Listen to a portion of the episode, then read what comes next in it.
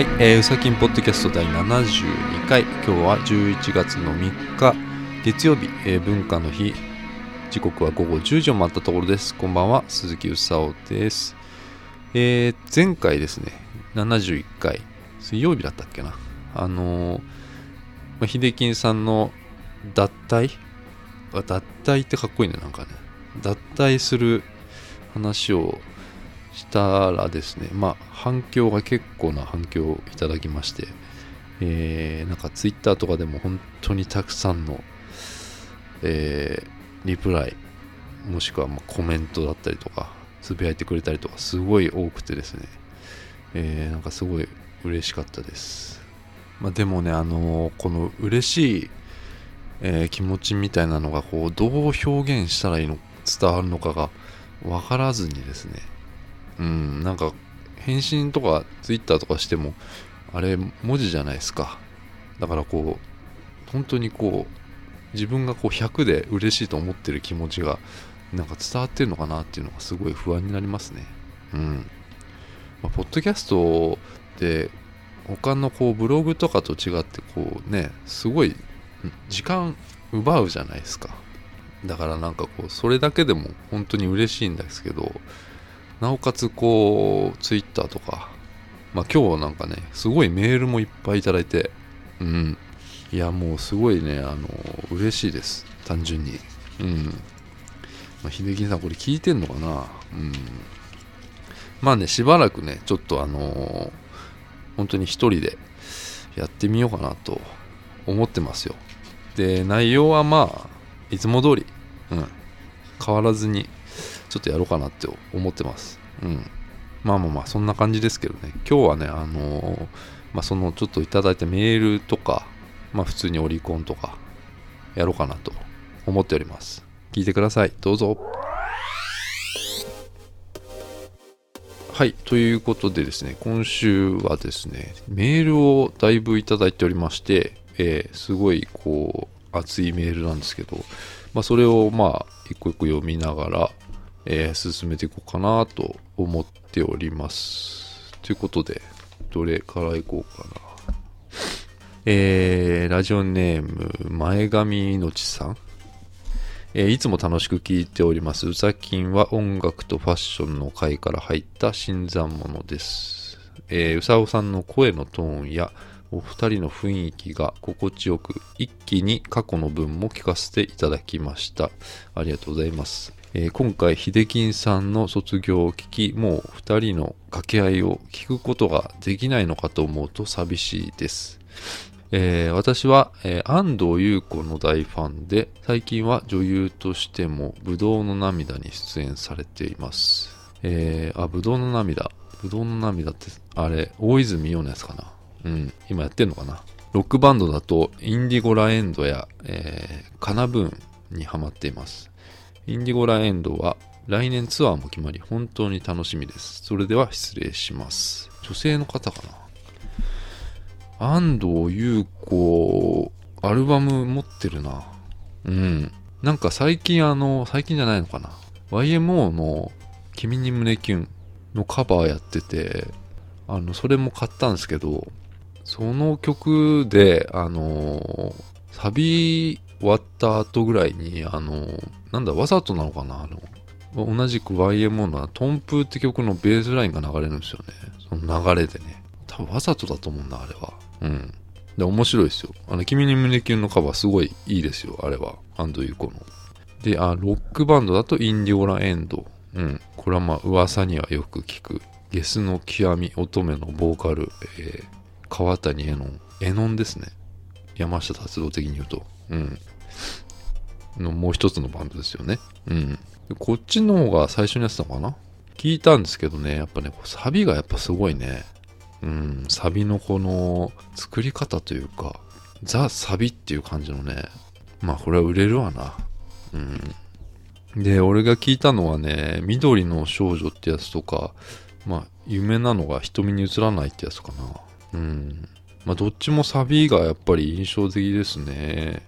この特に瞳に映らないっていう方のサビがなんかこう、ね、結構連呼するじゃないですか。この歌詞をね。うん、だからすごいこう、耳に残るよね、こういうのはね。で、カナブーンは、あれか、ナルトのテーマ曲なんだね。今今度出るシングルが。で、それ今ラジオとかで超かかってるんだけど、多分これすごい売れるんじゃないかな。うん。シルエットって曲だったっけな。まあなんかちょっとパッと聞いただけだけど、すごい、やっぱ聞きやすかったね。で、サビとかも疾走感があってね、全体的に。うん、すごい、売れるなと思った、きっとこれ。オリコンも、なんだろう、5位ぐらい入ってくんじゃない？ありがとうございます、前髪のちさん。で、えー、次。あ、なんか、ラジオネーム、もしかしたらこれないかもしれない。下の名前で呼びますね。えー、ミカさん。うさおさんはじめまして。えー岡村ちゃんの握手会の会からポッドキャスト毎週聞いています。秀金さん卒業されるんですね。秀金さんの矢沢ライブの話とかすごく面白かったし、癒し系な感じがしたので、残念です。あ、俺もね、あの、この秀金さんの矢沢のライブの話が一番好きだったね。で、秀金さん、まあ、癒し系な感じがした。うん。秀金さんはね、あれだね、淡白ですね。一言で言うと。うん。結構ノーマルというか、なんか、フラットな人ですね。うん。はい。えーけど、うさおさんのトークを毎週楽しみにしているので、続けてくれるって言ってくれて安心しました。ありがとうございます。えー LINE スタンプ買いましたよ。インスタもフォローしてます。ただのファンですね。Twitter はしてないので、皆さんが、えー卒業し卒業についてメッセージされるのを見て、私もうさおさんに伝えたいと思ってメールしました。これからもポッドキャスト楽しみにしています。あとコラムも。うん。あ、でもインスタ、インスタフォローしてくれてんだ。誰だろうすごい気になる。最後にもう一つ、えー岡村ちゃんのツアーに行かれますか？私は昨日、早稲田の学祭で初めて岡村ちゃんのライブ見てきました。おお、やってたね、昨日ね。うん。震えました。心が満タンになったので、うさおさんも岡村ちゃんの新曲やライブを見て元気出してくださいね。それでは、長文失礼しました。ありがとうございます、ミカさん。うん。あの、すごいね、こう伝わりますよ。ありがとう。うん。嬉しい。それで、まあ、岡村ちゃんのツアー。うん、行きますよ。渋港のやつね。あれ、そうね、もうすぐシングルも発売されるんだよね。で、なんかあの曲もなんかすごいらしいよ。うん。俺はまだあのオープニングのなんか15秒ぐらいしかまだ聞いてないんだけど。うん。初めてでも岡村ちゃん見たのは2003年とか4年とかだっけな。あ幕張のライブだったんだけど、あの時も今よりも岡村ちゃんまあちょっとふっくらしてて、多分今の岡村ちゃん見てるとやっぱりあれはコンディションあの良くなかったんだなっていうのを思うな。うん、なんか30分ぐらいね、岡村ちゃん出てこないんだよね。なんかシルエットだけなんです。まあそれは演出なんだけどね。あれはでも、最初の岡村ちゃん本当に感動したでもそれでも。うん。まあ、それからまあしばらく、まあいろいろありまして岡村ちゃんが。で、復活してきた時に行ったアックスかなんかのライブがもうキレキレで、またもう感動したね。あの、幕が開いた瞬間はすごい感動したわ。うん。早稲田の学祭、昨日のやつもすごい評判いいし、あの、若い人とかも、すごいまた、こう、岡村ちゃんすごかったみたいなことをツイッターとかで見たから、ね、すごいよね。若い人にもこう取り入れられるのはすごいね、またね。でもなんでだろうね、あの、岡村ちゃんのライブってあの、普段、まあ、他の人のアーティスト、ライブとか行くときに、その、体をこう揺らしたりするというか、こう乗る乗れな、恥ずかしくて乗れなくても、この岡村ちゃんのライブに限ってはもう、この幕が開いた瞬間にもう、キャーキャー言えるのがあるよね。なんか岡村ちゃんのライブって。あれ、すごいよね。雰囲気だろうね。こう、ライブの。我を忘れるというか、あれは本当にすごいな。で、まあ、岡村ちゃんもなんかそれに、なんか答えてくれてるような気がするっていうか、うん。その辺のね、やっぱこう非現実感とかはすごい、すごいね。やっぱね、今のでも岡村ちゃん本当最高だよね。一番だと思うね。うん。あとまあ岡村ちゃん、そうだな、俺、家庭教師が好きだから、アルバム。なんかこう、早稲田と岡村ちゃん合ってるね。うん。あの、ちなみに家庭教師今、こう、リマスターされて新しく生まれ変わった家庭教師、あれもすごいこう、あのーあれマリンがリマスターやってるんだけど、すごいこう、ただ単に音音圧を上げただけじゃなくて、なんかこう、すごいあったかい感じの家庭教師に生まれ変わってる。うん。あの、9曲が。またこの9曲っていうのがすごいこう、いいよね。こう少ない、少ないんだけど、ちょうどいいんだよね。家庭教師。ぜひね、あれ聞いてみてくださいよ。家庭教師。うん、でもありがとうございます、メール。またメールください。あ、ちなみにね、あの、もしかしたら全然音楽とは違うことも入ってるかもしれないんで、ご了承ください。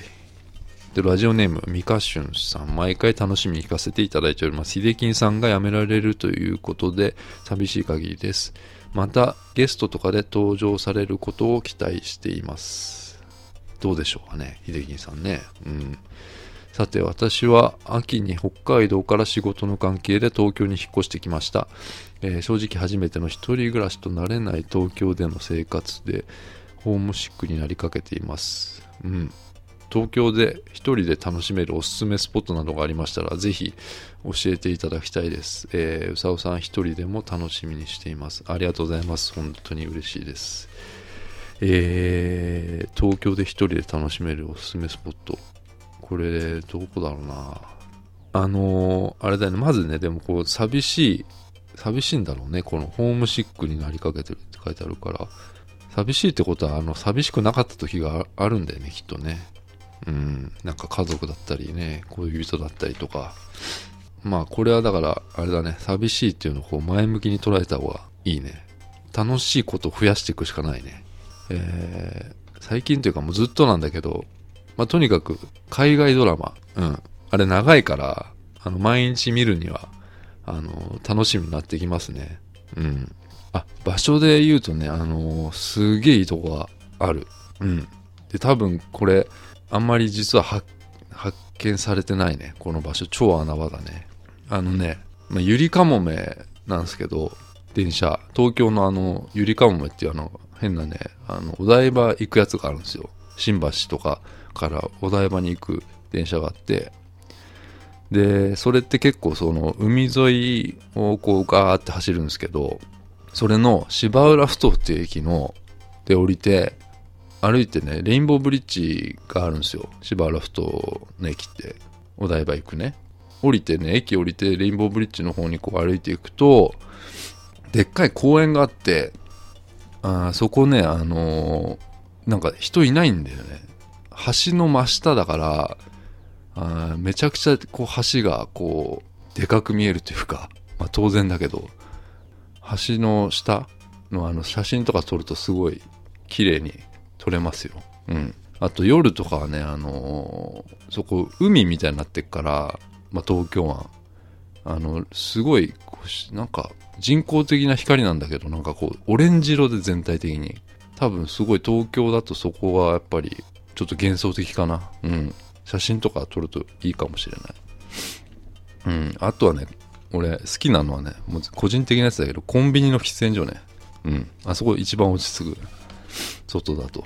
えー、っと、ミカシュさんありがとうございます、本当に。えー、次。で、次。次、おじゃるさん。おじゃるさんはあれだね、もううちの、ポッドキャストの、もう、エースはがき職人みたいになってるな。読みます。えー今時の女の子はセクシーランジェリーを一人でラブホテルにいっぱい持って行ってセルフポートレートを撮るっていうのは本当なのでしょうか？うん。もう着ないと思ったやつはベッドルームに置いて帰る。ありそうな話ではあると思うのですがね。えー番組名の変更を検討されていることなので、自分も名前を未来依存者か絶倫童貞にしようが考えたのですが、これまで通りにします。えーそんなむっちゃクオリティの低い自分が、ももクロのむっちゃクオリティ高い、クオリティの高い T シャツを買いました。これで今年いっぱいは浮かれていられそうです。そうか。まずあの、セクシーランジェリーを一人でラブホテルにいっぱい持ってって、セルフポートレートを撮ってるって本当なのでしょうか。うーん、どうなんだろう。今でもあのーラブホテルも女子会とかやってるよね、なんかね、こう、あの、新宿とかのバリアンっていうすごいなんかホテルあるよね。あそこでなんか女子会みたいな聞いたことあるよ。うん、なんか友達なんかやってたよ、そういうの。あの、全然セルフポートレートっていう、まあ、いわゆるあの、セルフィーってやつだよね。自分のこう、写メみたいなやつ。あれ、ツイッターとか最近多いよね。あれいいよね。なんかあれ、全然こう、なんていうのかな。こう、一番自分のいいところを撮ってるわけで、それをこう、見せてるわけだよね。ってことはなんか別にその、全然さ、本人が、本人と全然違くてもその写真と、もう全然関係ないよね。見て、もう可愛かったりすれば、あもう全然もうお気に入りですよ、あれ。うん。なんか全然罪じゃないよね。何の罪もない。うん。もう着ないと思ってたやつはベッドルームに置いて帰る。うん。あの、昔付き合ってた彼女と旅行行った時に、確かになんか、あれだわ、ステパンしていったわ。ステパン。ステパンしていくっつって、あの、下着全部捨ててったな。あの、古いやつというか、まあ、いらないやつなのかな、あれは。うん。そうね。あと自分、あ、名前を変更検討されていることなんですが、そうね、名前ね、うちの番組ね。まあでもとりあえず、とりあえずめんどくさいからもう、うざきんポッドキャストでいいかなと思うんだけど、めんどくさいのよ、こう登録し直したりするのがさ。で、自分の名前も未来依存者か、絶倫童貞を、絶倫童貞、なんかどっちやねんって感じだけどね。うん。未来依存者いいじゃないですか。うん。最近の若いロックバンドでいそうだけどね。うん。でね、このね、ももクロのむっちゃクオリティ高い、クオリティの高い T シャツっていうのがすげえ気になるんだけど、なんか見てみたんだけど、どれだかわかんなくてね、なんか江口、江口久志のやつかな。それかなんか違うのかな。東人祭、東人祭っていうのもあったけどな。あと、ビームスとかでも売ったりするのかね。うん。ちょっと気になるなでもあれだね。おじゃるさんはすごいこう、ももクロ愛をすごい感じるね。うん、これは素晴らしいことですよ。前も言いましたけどね、電波組のね。うん、こう、純粋にこう、追っかけてる姿は、ちょっとリスペクトしますよ、その姿は。うん。まあまあまあ、そうだね。うん、おじゃるさんありがとうございます。なんかいつも。うん。またメール送ってください。あ、それでね、一個あのー、前にね、あの、メール送ってくれたね、あの、桜井さん。メールフォームから送ってもらったやつが、なんか、文字が入ってなくて、うん、またぜひ、送ってください。申し訳ないんですけど、なんか、うん、多分あれ、うちのサイトが良くないんだと思うんだよね。うん。あの、受験勉強しながら聞いてくれてんのかな。ありがとうございます。そんな感じなんですけど、えー、すごいたくさんメールをいただきました、今週は。で、一応全部本当に目をちゃんと通して、あの、すごいこう嬉しかったです。ありがとうございます。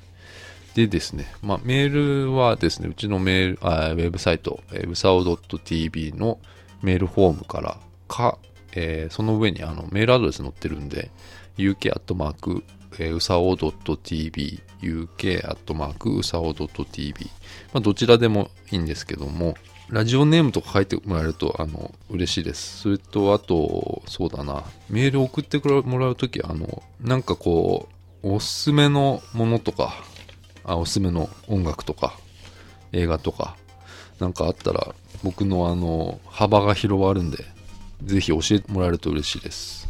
うん。じゃあメールこんな感じです。じゃあ次ねオリコンいきます。はい、オリコンです、えー、このコーナーは毎週水曜日に更新されるオリコンウィークリーシングルチャートを5位から分析していくコーナーです。ってことで、えー、5位から、5位からっていうかもうあれだね、先週の話だからね、また今週は、また、あさって、明日？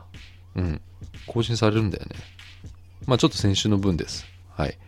えー、5位が EXILE 小吉、えー、ザ・ワン2万9000。えー、4位が A ピンクノーノーノージャパニーズバージョン3万2000 3位が、えー、ガットセブンアラウンドザワールド3万6000で2位がアシッドブラックチェリーでインキュバス6万5000で1位が V6 スカイズ・ザ・リミット、えー、9万5467万結構売れたなっていう感じですねでまあ5位からいくと EXILE SHOKICHI のこれセカンドシングル、まあ、ゼクシーの CM ソングですね。で、作詞作曲も小吉。で、今回はあの、まあ3、3種類のパッケージで販売しているということで。で、ただね、iTunes でも結構好調ってことは、まあ、特典なしでも結構いけるという感じはある。まあ、 EXILE といえば結構こうツアーチケットと、まあ、一緒にこう抱き合わせで販売とかして、してたりするんだけど、まあ結構ね、あの、小吉の方は普通に正統派な感じで、まあ、売ってる感じはしますね。で、4位が、えー、 Apink、 NoNo の Japanese version。で、これはあの、韓国の6人組のアイドルグループ。で、日本のデビューシングル。で、これはね、9種類のパッケージで販売。うん。結構多いね。9種類。なんか曲、それでまあ曲をね、まあ、ちょっと聞いたんだけどね。まあ、これがね、結構ね、90年代の J-POP みたいな音でね、それとあと韓国のアイドルグループってこうスタイルがいいイメージがあったんだけど、これちょっと見てもらえるとわかるんだけど、あれなんかちょっとこう、あれ足短いなと思って、ちょっとね、びっくりしたな。まあ、曲でもね、もう J-POP みたいな感じだけどね、聴きやすい感じはしたね。何回も聴いていくとね、意外とサビがいいなと思いました。で、3位、これもガットセブンっていうのは、これも、これも韓国のやつだね。で、しかもこれ、韓国なんだけど、多国籍の7人組男性アイドルグループ。うん、アメリカ、韓国、香港、タイ、4カ国だね。まあ、これは日本デビューシングル。で、カップリングのソーラッキーっていうのは、まあ、うちら、あの、乱れてみなって、あの、2PM 秀樹さんも大好きな乱れてみな 2PM の純系が楽曲提供。これはね3種類のパッケージで販売してるんでまあね韓国のやつはハイタッチ券みたいなのが入ってんだよね。うん。はいで次2位なんですけどアシッドブラックチェリーインキュバスこれ6万5千円売れててえー、2014年3月発売シングル、えー、君がいないあの日から以来7ヶ月ぶりのシングル。うん。でね、あのー、そっから8000枚ぐらい売り上げは伸ばしてるのかなで、まあ、本当はこれ1位だったかなとは思います。後でちょっと話しますけど、この、ちょっと V6、うん、にやられてしまった感じはあるんですけど、1位だった可能性はかなりあります。ライブのね、チケットがなかなかこう取りづらいと。アシッドブラックチェリー。で、それをね、あの、この本人たちは、あの、まあ分かってまして、で、できるだけこう多くの会場を回るツアーみたいなのをずっとやってて、なんかそれが結構大きくて、まあ、結構足で稼いでこう真っ当な感じはしましたね。うん。そうね。それでね、まああの1位なんですけど、V6、オスカイズ・ザ・リミット9万5467枚。うーん、V644 枚目にして20周年アニバーサリーイヤー突入直前のプレシャスシングル。えー、三宅健、メンバーの三宅健が出演する東海テレビ昼ドラほっとけない魔女たちの主題歌。20周年を意識した V6 の真骨頂とも言える究極のダンスナンバー。まあ確かにすごいこう、ダンスナンバー、EDM ですね。これはね。うん。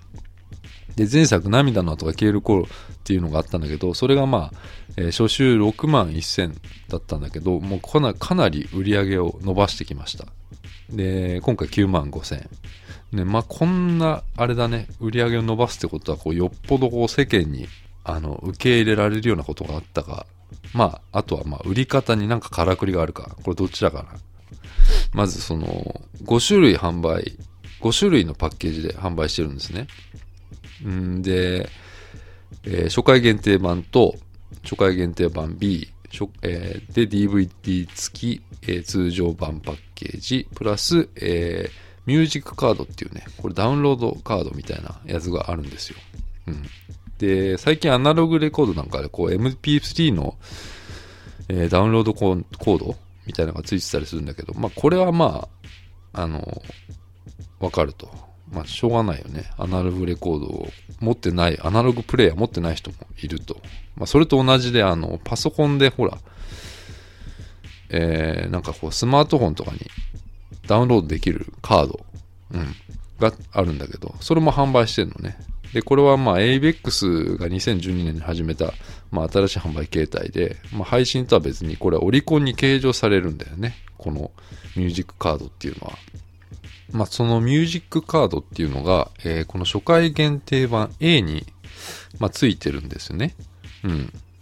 ってことは、あのーこれはまあ、多分2枚と換算されてるんだろうなとは思いますね。多分そうなんだろうな。で、その、まあ、まあ、もともとこの5種類が、5種類のパッケージは多いから、前回よりも。でそれでまあ、売り上げ伸ばしたってもあるんだけど、それプラスだからこのミュージックカードの、な、なぜか、打活性売りっていうの、それがでかいね。まあ今もう CD プレイヤーっていうのがもうパソコンにこうついてなかったりするからね。だからまあ、まあわわかるはわかるんだけど、まあどうしてもこの換算の仕方がなんかいやらしいよね。うん。まあそんなのがあり、この9万5千いったのかなとは思うんだけど、多分、こう1位っていうのがすごい重要なんだと思うんだよね。きっと、この宣伝的な、宣伝的な面も含めて、やっぱりオリコン1位っていうのがまだ結構ね、まあ、1位以外多分意味ないんだと思うんだけど、うん、すごいこう宣伝なんのかな？いろいろこう謳い文句としてオリコン1位みたいなのをいろんなとこ出せるもんね。